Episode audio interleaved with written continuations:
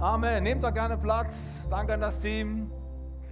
Herzlich willkommen zu unserer neuen Predigtreihe.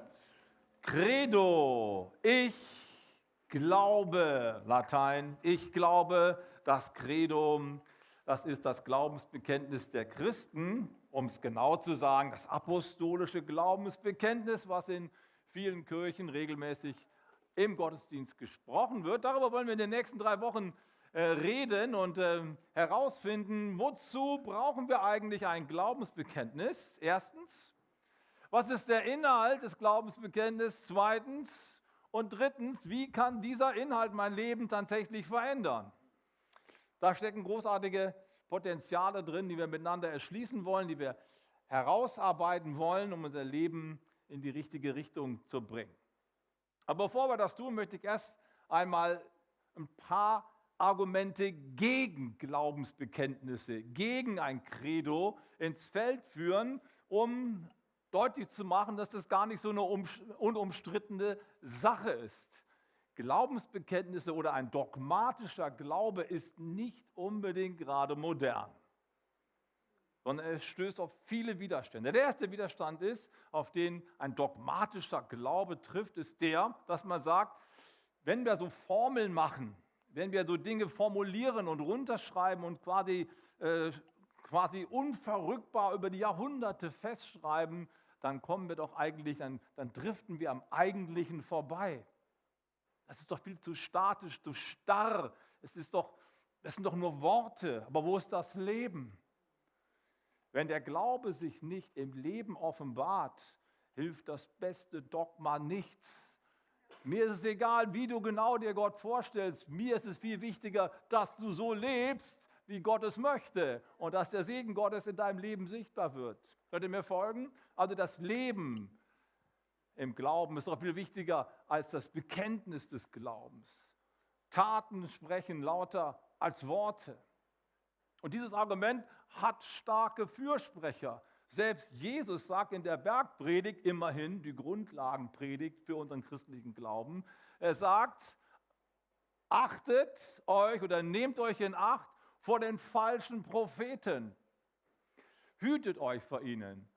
An ihren Früchten sollt ihr sie erkennen. Nicht jeder, der zu mir sagt, Herr, Herr, wird in das Reich der Himmel hineinkommen, sondern nur wer den Willen meines Vaters tut, der in den Himmeln ist. Auf die Früchte kommt es an, nicht auf Bekenntnisse, auf Worte. Ich will dein Leben sehen und ich will sehen, wie Gottes Liebe in deinem Leben wirkt. Starkes Argument, findet ihr nicht? Auf der anderen Seite müssen wir aber auch sagen, tja, wie viele gute Werke, wie viele gute Taten reichen denn am Ende? Ja, wenn es auf das Leben ankommt, auf die guten Werke, die gesehen wird, wann ist es denn genug? Und der gleiche Jesus, der hier so sehr deutlich äh, ausspricht, dass es auf das gelebte Glaubenswerk ankommt, sagt zwei Kapitel vorher, am Anfang der Bergpredigt, folgendes schockierende Wort, was wir als Gegengewicht einmal dagegenhalten müssen. Wenn eure Gerechtigkeit nicht besser ist als die der Schriftgelehrten und Pharisäer, so werdet ihr keinesfalls in das Reich der Himmel hineinkommen. Wow, auf der einen Seite sagt er, an den Früchten sollt ihr sie erkennen, auf der anderen Seite sagt er, aber eure Früchte müssen so viel besser sein als die der frömmsten Leute, die hier leben, damit ihr überhaupt eine Chance habt. Da merken wir schon, wann ist es denn genug mit den Werken? Wann habe ich genug getan? Wir merken ganz schnell, da steckt so eine feine Werkgerechtigkeit drin. Wenn es darauf ankommt, dass wir perfekt leben und gut leben, wann ist es denn genug? Kann ich mein Heil mir quasi durch ein gutes Leben erschließen? Das ist das eine. Das andere ist, wann ist denn etwas gut? Ja, ein Christ ist derjenige, der seine Nächsten liebt, sich für die Umwelt einsetzt, gegen, gegen die Klimakatastrophe sich wendet und ähm, der sozial engagiert ist. Absolut richtig. Das sind alles Dinge, die zu einem Christen dazugehören, aber darin erschöpft es sich nicht. Denn die Frage ist ja, was ist denn überhaupt gut? Was gestern gut war, kann heute schon schlecht sein. Jesus selbst macht es in der Bergpredigt ja deutlich. Da heißt es nämlich, zu den Alten ist gesagt worden, Auge um Auge, Zahn um Zahn. Das ist gut gewesen. Und Jesus sagt, jetzt soll das aber nicht mehr so sein. Jetzt sage ich euch, liebet eure Feinde, wehrt euch nicht gegen das Böse. Wenn dich jemand auf die rechte Wange schlägt, halt ihm die linke hin. Betet für die, die euch verfolgen. Ja, was jetzt? Was ist jetzt gut? Ich dachte, das ist gut. Und Jesus sagt, nee, das ist gut.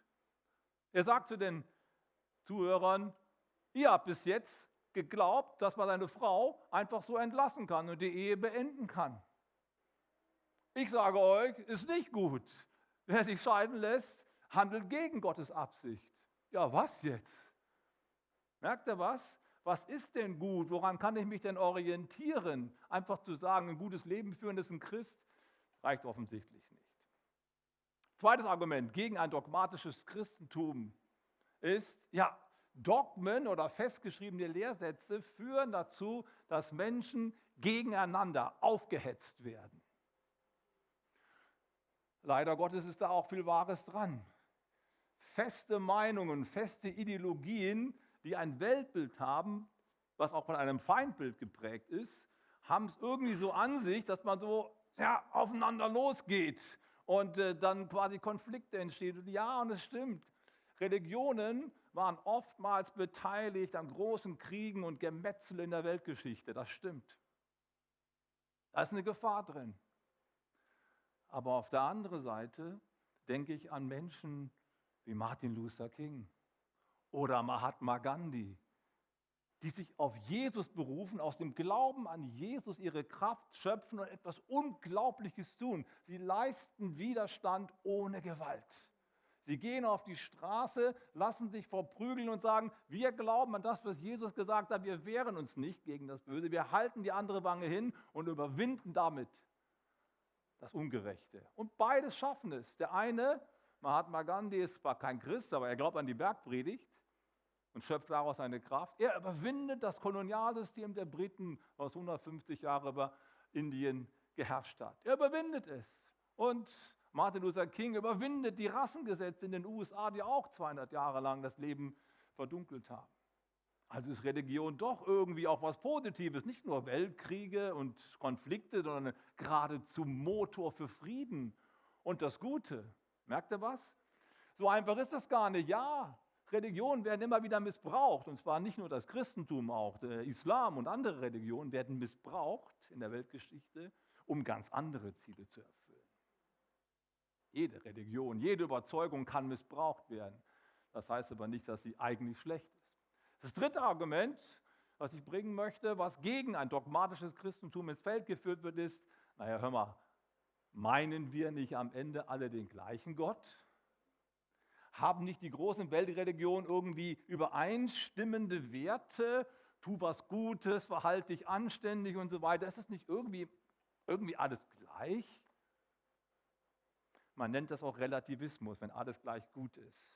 Das ist ein Kennzeichen unserer heutigen Zeit. Wir sind ganz tief davon geprägt, dass irgendwie alles gleich gut ist, weil wir ja niemanden diskriminieren wollen.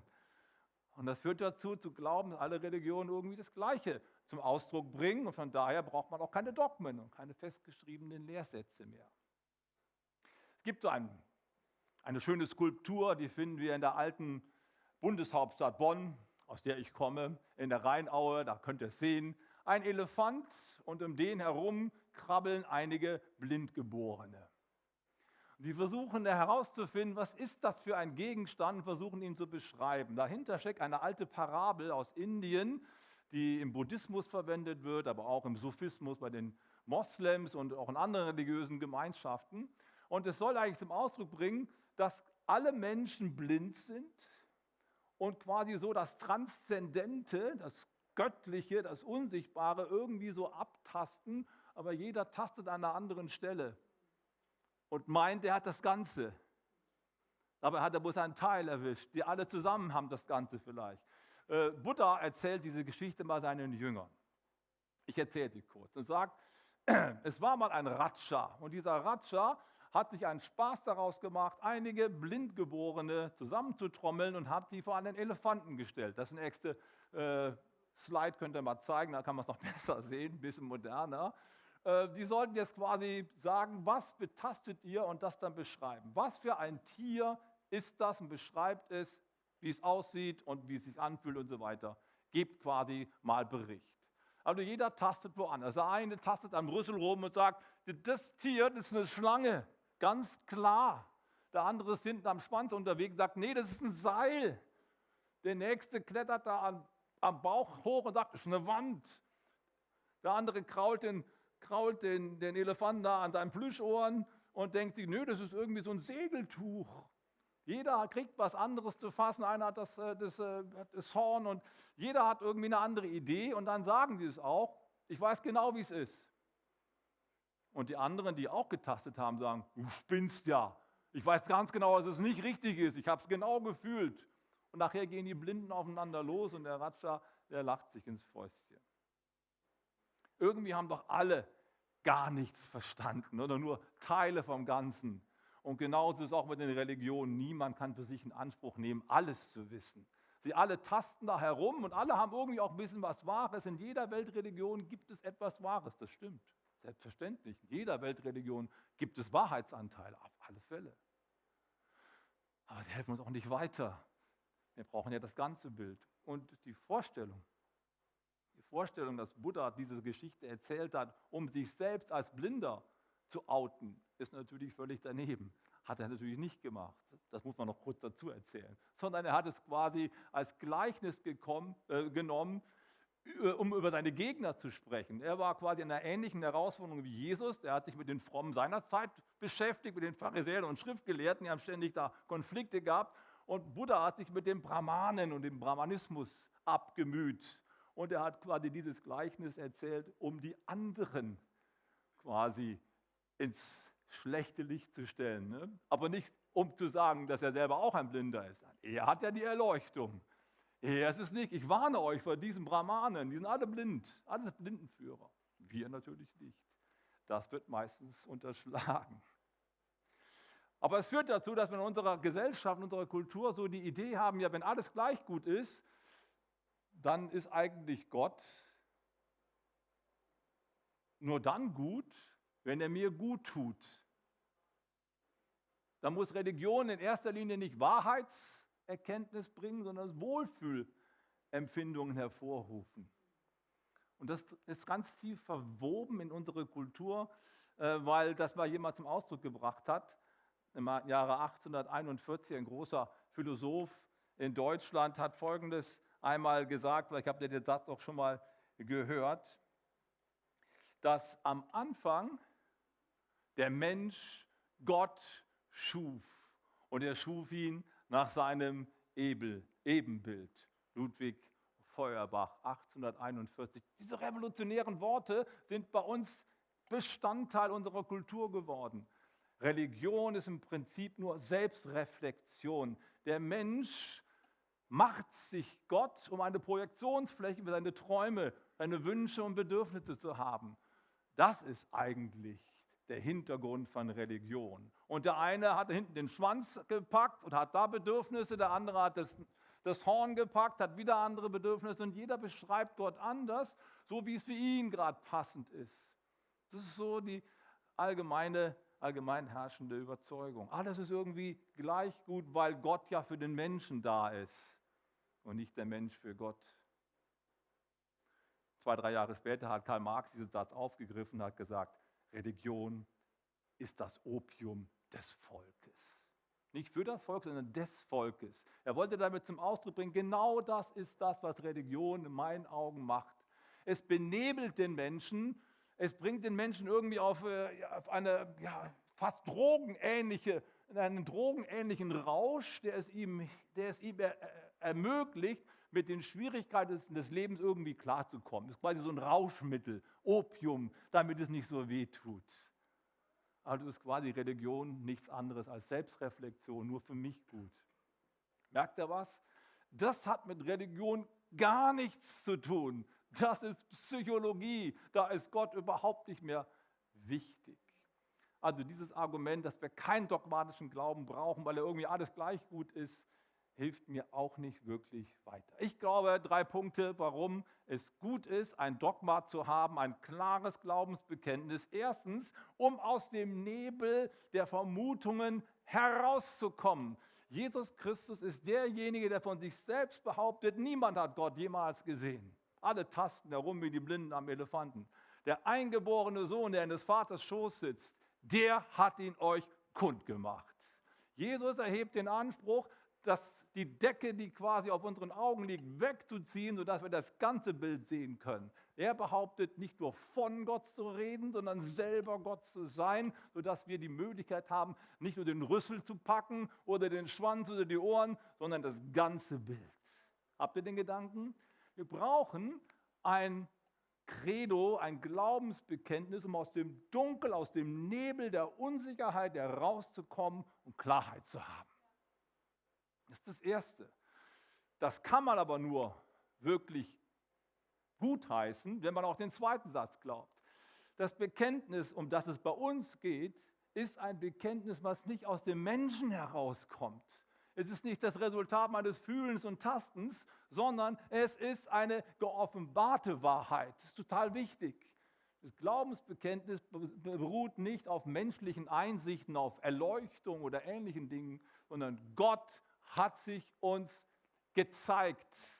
Die Lösung der Frage nach Gott liegt nicht in unserem Erkenntniswillen, sondern in Gottes Offenbarungswillen.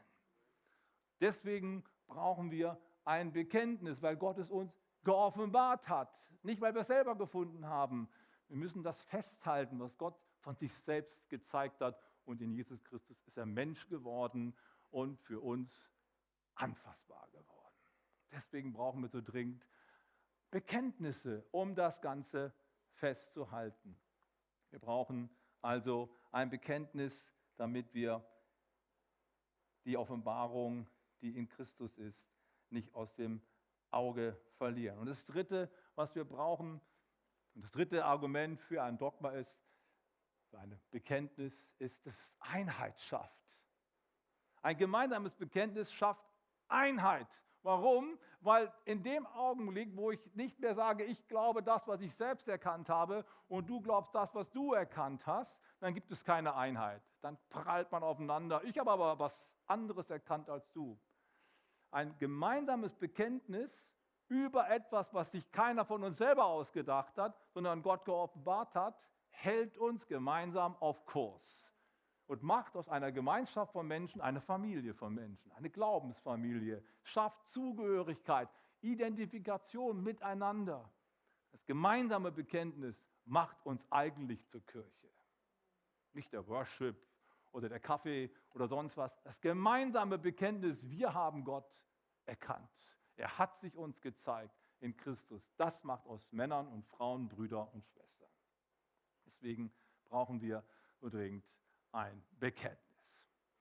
Jetzt habe ich mich viel abgearbeitet an den Gegenargumenten, aber es war wichtig als Einleitung, weil wir in den nächsten drei Wochen ja verschiedene Bestandteile des Glaubensbekenntnisses anschauen wollen. Und zunächst einmal ist es mir wichtig, dass wir begreifen, dass es notwendig ist, so ein Bekenntnis zu haben.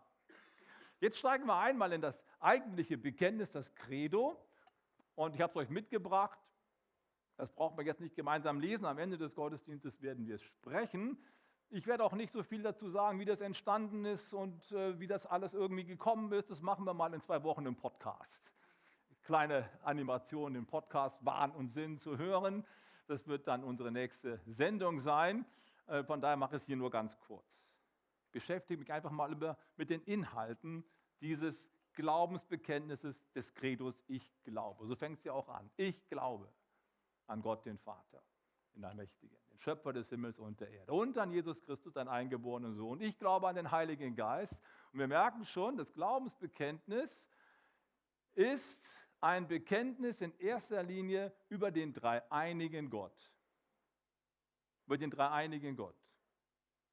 Und das macht das Glaubensbekenntnis für mich so unglaublich plausibel weil es schon von Anfang an deutlich macht, wir glauben an einen Gott, da wärst du nie im Leben drauf gekommen. Da kannst du an einem Elefanten rumtasten, wie du willst. Das kriegst du einfach nicht rausgefummelt. Ja? Das ist einfach nicht da drin. Wir glauben an einen dreieinigen Gott, an Gott Vater, Gott Sohn und Gott Heiliger Geist. Das ist eine Riesen-Challenge für dein Brain, oder? Das kannst du eigentlich in deinem Kopf nicht wirklich denken. Und genau das macht für mich das christliche Glaubensbekenntnis zu überzeugen. Genauso ist es. Wie können wir uns vorstellen, diesen allmächtigen Gott, der Himmel und Erde geschaffen hat, der das Universum erfüllt, wirklich mit unserem kleinen Verstand fassen zu können? Das ist unmöglich. Und dass sich Gott als dreieiniger Gott offenbart, zeigt mir, ach, das kann ich nicht mit eigener Kraft erkennen.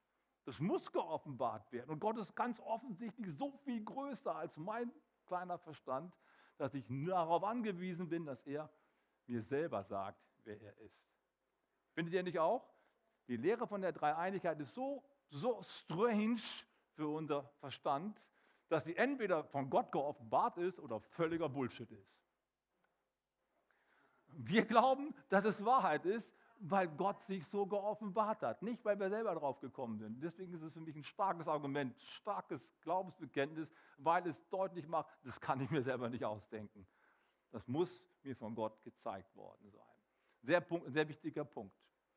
Dreieinigkeit. Deswegen sprechen wir in drei Predigten über diese drei Abschnitte. Der erste Abschnitt ist der Vater, relativ kurz. Der zweite Abschnitt, der Abschnitt über den Heiligen Geist und die Kirche, auch relativ kurz. Und der zentrale Abschnitt ist Jesus Christus. Und ich sage euch auch warum der zentrale Abschnitt die Mitte ist. Weil das Glaubensbekenntnis erstens mit einer Zumutung beginnt, Dreieinigkeit, und zweitens mit einer absoluten Überraschung, auf die du auch niemals im Traum gekommen wärst. Hier heißt es nämlich, ich glaube an Gott, den Vater.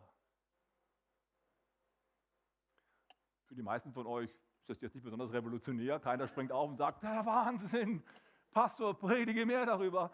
Aber wir müssen darüber nachdenken. Das ist eine absolute Revolution im Bereich des Religiösen.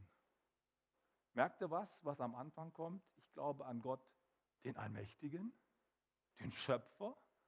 Nein, am Anfang steht, ich glaube an Gott, den Vater. Das ist absolut zentral. Das ist das eigentliche Evangelium. Und alles, was jetzt noch kommt, entfaltet nur den Weg dorthin. Wie ist denn Gott unser Vater geworden? Lass uns mal kurz nachdenken. Religionen, und zwar alle Religionen, sind in aller Regel, ich spreche mal ein bisschen pauschal, davon geprägt, dass Gott unnahbar ist. Dass Gott weit weg ist, viel zu heilig ist für uns, als dass wir mit ihm Gemeinschaft haben könnten.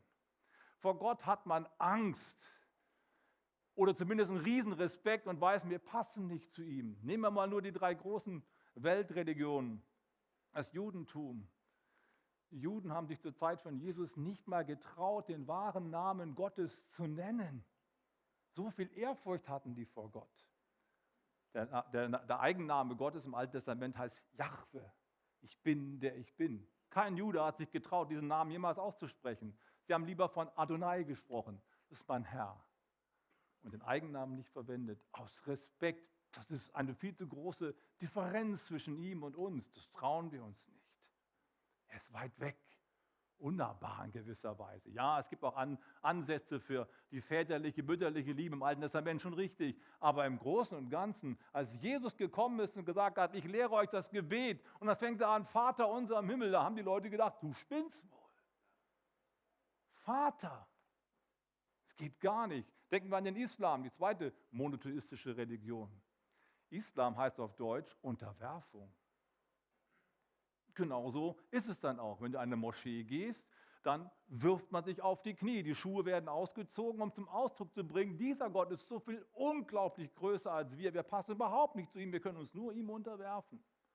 Da steckt auch was Wahres drin, ist doch was Schönes, sich so einer großen Autorität quasi zu Füßen zu werfen, nichts dagegen aber es deutet darauf hin, dass dieser Gott, den man da anbetet, definitiv nicht mein Vater ist, sondern eher so eine unheimliche Kraft und Macht, wo ich nicht genau weiß.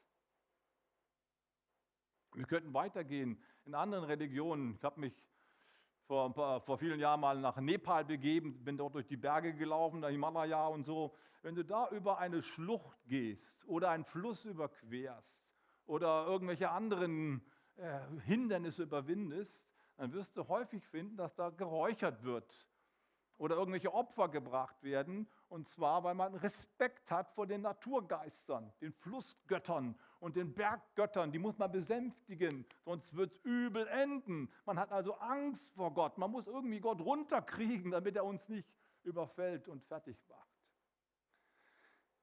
Und wir merken schon, dass wir in einer ganz anderen Kultur leben, die zutiefst vom Christentum geprägt ist. Und das Menschenbild ist so unglaublich positiv, weil es vom Christentum geprägte Kultur ist. Wir haben es nur verloren und vergessen, dass dahinter ein Glaube steckt. Quasi der Glaube an Gott, den Vater, hat sich säkularisiert. Und jetzt glauben wir daran, dass wir tolle Töchter und Söhne sind, nur wir haben keinen Vater mehr. So quasi, ja, wir brauchen den nicht. Aber das ist eigentlich revolutionär. Ich glaube an Gott, den Vater, bedeutet, ich kann nach Hause kommen. Der Gott, an den ich glaube, der wartet auf mich. Es wird wieder alles gut. Ich bin nicht irgendwie eingeladen, einen großen Gott anzubieten, vor dem ich Angst habe, sondern ich kann nach Hause. Ich kann versöhnt werden. Ich kann wieder zu dem werden, der ich mal gewesen bin oder den Gott sich eigentlich gedacht hat. Mein Vater. Was für eine Aussage. Und alles andere, was dann kommt, ist eigentlich nur Fahrplan wie Gott es geschafft hat, dass er wieder unser Vater wird. Er musste sich erniedrigen, indem er Mensch wurde in Jesus Christus. Er musste ans Kreuz gehen, einen riesigen Preis bezahlen. Welcher Gott würde so einen Preis bezahlen, dass er sein eigenes Leben gibt, wenn nicht ein Vater? Ich glaube an Gott, den Vater. Das ist die zentrale Botschaft des Glaubensbekenntnisses. Auch wenn wir ganz viel über Jesus Christus sprechen. Aber Jesus, die Mission von Jesus, ist immer die Mission, uns zurück zum Vater zu bringen. Johannes 14, Vers 6, so ein wichtiger Satz im Neuen Testament. Ich bin der Weg und die Wahrheit und das Leben. Niemand kommt zurück zum Vater als nur durch mich. Meistens konzentrieren wir uns auf diese Ausschließlichkeit. Jesus ist der einzige Weg, die einzige Wahrheit, das einzige Leben. Das ist auch richtig, weil er derjenige ist, der die Decke wegzieht, denkt an den Elefanten und das ganze Bild zeigt. Aber die eigentliche zentrale Aussage ist was anderes. Niemand kommt zurück zum Vater als durch mich. Es ist eine Mission. Warum ist er denn der Weg und die Wahrheit und das Leben? Warum denn? Weil er uns zum Vater zurückbringen möchte. Darum geht's. Ich glaube an Gott, den Vater. Das ist das zentrale Geschehen im Glaubensbekenntnis. Gott ist unser Vater geworden. Wow. Dass Gott uns so sehr liebt, das ist absolut einzigartig. Da wärst du nie im Leben drauf gekommen. Normalerweise hat der Mensch Respekt, Gott ist weit weg und er fürchtet sich. Und jetzt habe ich es geoffenbart bekommen. Nee, Gott ist viel besser. Und der ist viel mehr an mir interessiert, als ich jemals zu träumen wagte. Dann gibt es noch zwei andere Aussagen über Gott, den Vater, zwei Attribute. Ich glaube an Gott, den Vater, den Allmächtigen. Na gut, das haben wir jetzt auch erwartet. Ne? Also, dass Gott allmächtig ist, das liegt ja quasi im Begriff Gott schon drin. Aber das Positive, was wir noch mal ganz kurz festhalten sollten, ist, Gott allmächtig bedeutet, wir haben einen Gott, der alles tun kann. Alles. Nichts ist unmöglich. Dein Leben ist niemals am Ende. Du landest niemals gegen der Wand, gegen die du zu fahren drohst, wenn Gott in deinem Auto ist. Denn Gott ist größer, Gott ist stärker. Dein Leben kann immer, zu jedem Zeitpunkt zum Positiven sich wenden. Und es kann alles gut werden, weil Gott allmächtig ist. Ist das gut? Hey, ich liebe es, einen allmächtigen Gott zu haben, der durch nichts begrenzt ist. Es gibt keine Grenze, die er nicht überwinden kann. Das ist total stark. Und das Letzte ist den Schöpfer des Himmels und der Erde. Das muss ich noch mal ein bisschen, bisschen betonen, weil es so aus dem Blick geraten ist. Was heißt denn das? Gott ist mein Schöpfer. Der Schöpfer Himmels und der Erde. Bedeutet, ich habe mich nicht selber ausgedacht. Ich bin nicht irgendwie so ein Zufallsprodukt. Ich habe einen Bildner. Ich habe einen Künstler, der mich geformt hat, der mich so gewollt hat, wie ich bin. Es ist total wichtig, sowas heute zu sagen, weil die Identitätsfrage ist momentan in unserer Gesellschaft ja eine unglaublich große Frage. Und ich habe einen Satz mitgebracht, den habe ich in einem Buch gelesen. Darüber habe ich nachgedacht. Man kann ihn gut oder schlecht finden, aber immerhin, ich habe ihn gelesen und ich habe darüber nachgedacht. Der heißt es, ein Westen, der nicht mehr zwischen Mann und Frau unterscheiden kann, zwischen Natur und Kultur, wird bald auch nicht mehr unterscheiden können zwischen Wissen und Aberglauben, Sinn und Unsinn. Giuseppe Grazia. So sieht es irgendwie aus in unserer Gesellschaft. Alles irgendwie diffus. Wer ist der Mensch? Bin ich Frau? Bin ich Mann? Wie bin ich überhaupt? Und wie gut, dass wir glauben können, ich habe einen Schöpfer. Ich habe einen Schöpfer, Gott weiß um meine Identität, auch wenn ich in einer Gesellschaft lebe, die diese Frage komplett vernebelt. Und damit ist niemand jetzt angegriffen und niemand irgendwie was vorgeworfen. Es ist einfach so, ich lebe ja auch in der Welt. Es ist auch schwierig. Aber zu wissen, ich habe einen Schöpfer. Wir sprechen gerne als Christen von der Neugeburt eines Menschen, wenn er zu Christus kommt. Und dann verwenden wir manchmal auch das Wort, wir glauben an die Wiedergeburt des Menschen. Kennt ihr den Unterschied? Beides ist richtig. Die Neugeburt des Menschen, da denke ich dran, wow, das, was ich früher war, bin ich jetzt nicht mehr. Ich bin jetzt ein ganz neuer. Ist was Wahres dran. Wiedergeburt hat irgendwie einen anderen Akzent und bedeutet, das, was verschüttet war, das, was ver ver verloren war, ist zurückgekommen. Es ist wieder da, wiedergeboren. Und das ist das, worauf ich heute den Schwerpunkt legen möchte. Wenn wir zu Christus kommen und wenn wir an diesen großen Gott glauben, dann kann es passieren, dass wir wieder zu dem werden, zu dem uns Gott eigentlich machen wollte. Dass wir zu unserer ursprünglichen Identität zurückkehren. Luther sagt einmal, wir sind durch die, durch die Sünde gekrümmt. Der Mensch ist gekrümmt durch die Sünde. Und durch eine Wiedergeburt kann das Gekrümmte wieder aufgerichtet werden. Ich werde wieder zu dem, wie Gott mich wirklich mal gedacht hat. Was für eine große, wunderbare Botschaft. Ich glaube an Gott, den Schöpfer. Das möchte ich dir heute Morgen so zurufen. Gott ist für uns. Warum? Ein anderes Wort für Sünde. Paul Tillich hat diesen Begriff mal im, 19, im 20. Jahrhundert geprägt, ein großer Theologe des 20. Jahrhunderts. Sünde ist Entfremdung. Gefällt mir gut. Sünde ist Entfremdung. Entfremdung von Gott, Entfremdung von meinen Mitmenschen und Entfremdung von mir selbst. Gott ist mein Schöpfer bedeutet, dass ich wieder zurückfinde zum eigentlichen Ich, zu mir selbst zurückfinde. Das ist die Aussage, wenn ich sage, ich glaube an Gott, den Vater, den Allmächtigen, den Schöpfer des Himmels und der Erde. Ist das gut? Zurückfinden zu mir selbst. Ich komme zum Schluss. Die zentrale Aussage über Gott ist, dass er unser Vater ist und ein Zuhause für uns hat. Dass wir die Entfremdung von uns, von unseren Mitmenschen und von Gott überwinden können und komplett als Neugeburt, als Neuschöpfung dieses Leben führen dürfen. Das ist die Botschaft, die Gott für uns hat. Und die habe ich mir nicht selber ausgedacht. Die ist mir nicht einfach so irgendwie, äh, irgendwie in mir entsprungen, sondern sie ist geoffenbart worden. Und ich schließe mit dem wunderbaren Bibelwort aus 2. Korinther 2, 1. Korinther 2, Vers 9 und 10. Was kein Auge je gesehen und kein Ohr jemals gehört und in keines Menschen Herz gekommen ist, das ist das, was Gott für die bereitet hat, die ihn lieben. Und jetzt kommt's. Der nächste Satz ist so wichtig. Uns aber hat Gott es offenbart. Was wir selber uns nicht ausdenken können, mit unseren Augen, unseren Ohren, unseren inneren Verstand, hat Gott uns geoffenbart. Und es ist so viel mehr, als wir uns vorstellen können. Und das bekennen wir im Credo, im Glaubensbekenntnis. Lasst uns gemeinsam aufstehen. Und nochmal so reingehen in die Anbetung.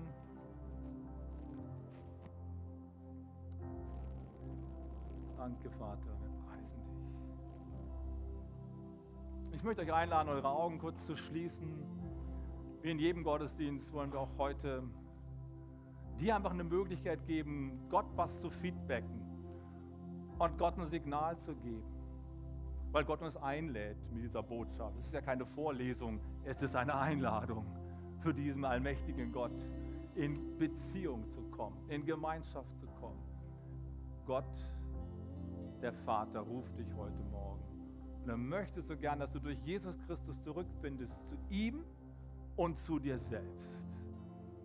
Und heute möchte er dich einladen, ihm ein Zeichen dafür zu geben. Du kannst dir das nicht selbst erarbeiten durch gute Werke. Du kannst es dir nicht selbst ausdenken mit deinem Verstand kannst es aber empfangen durch Offenbarung.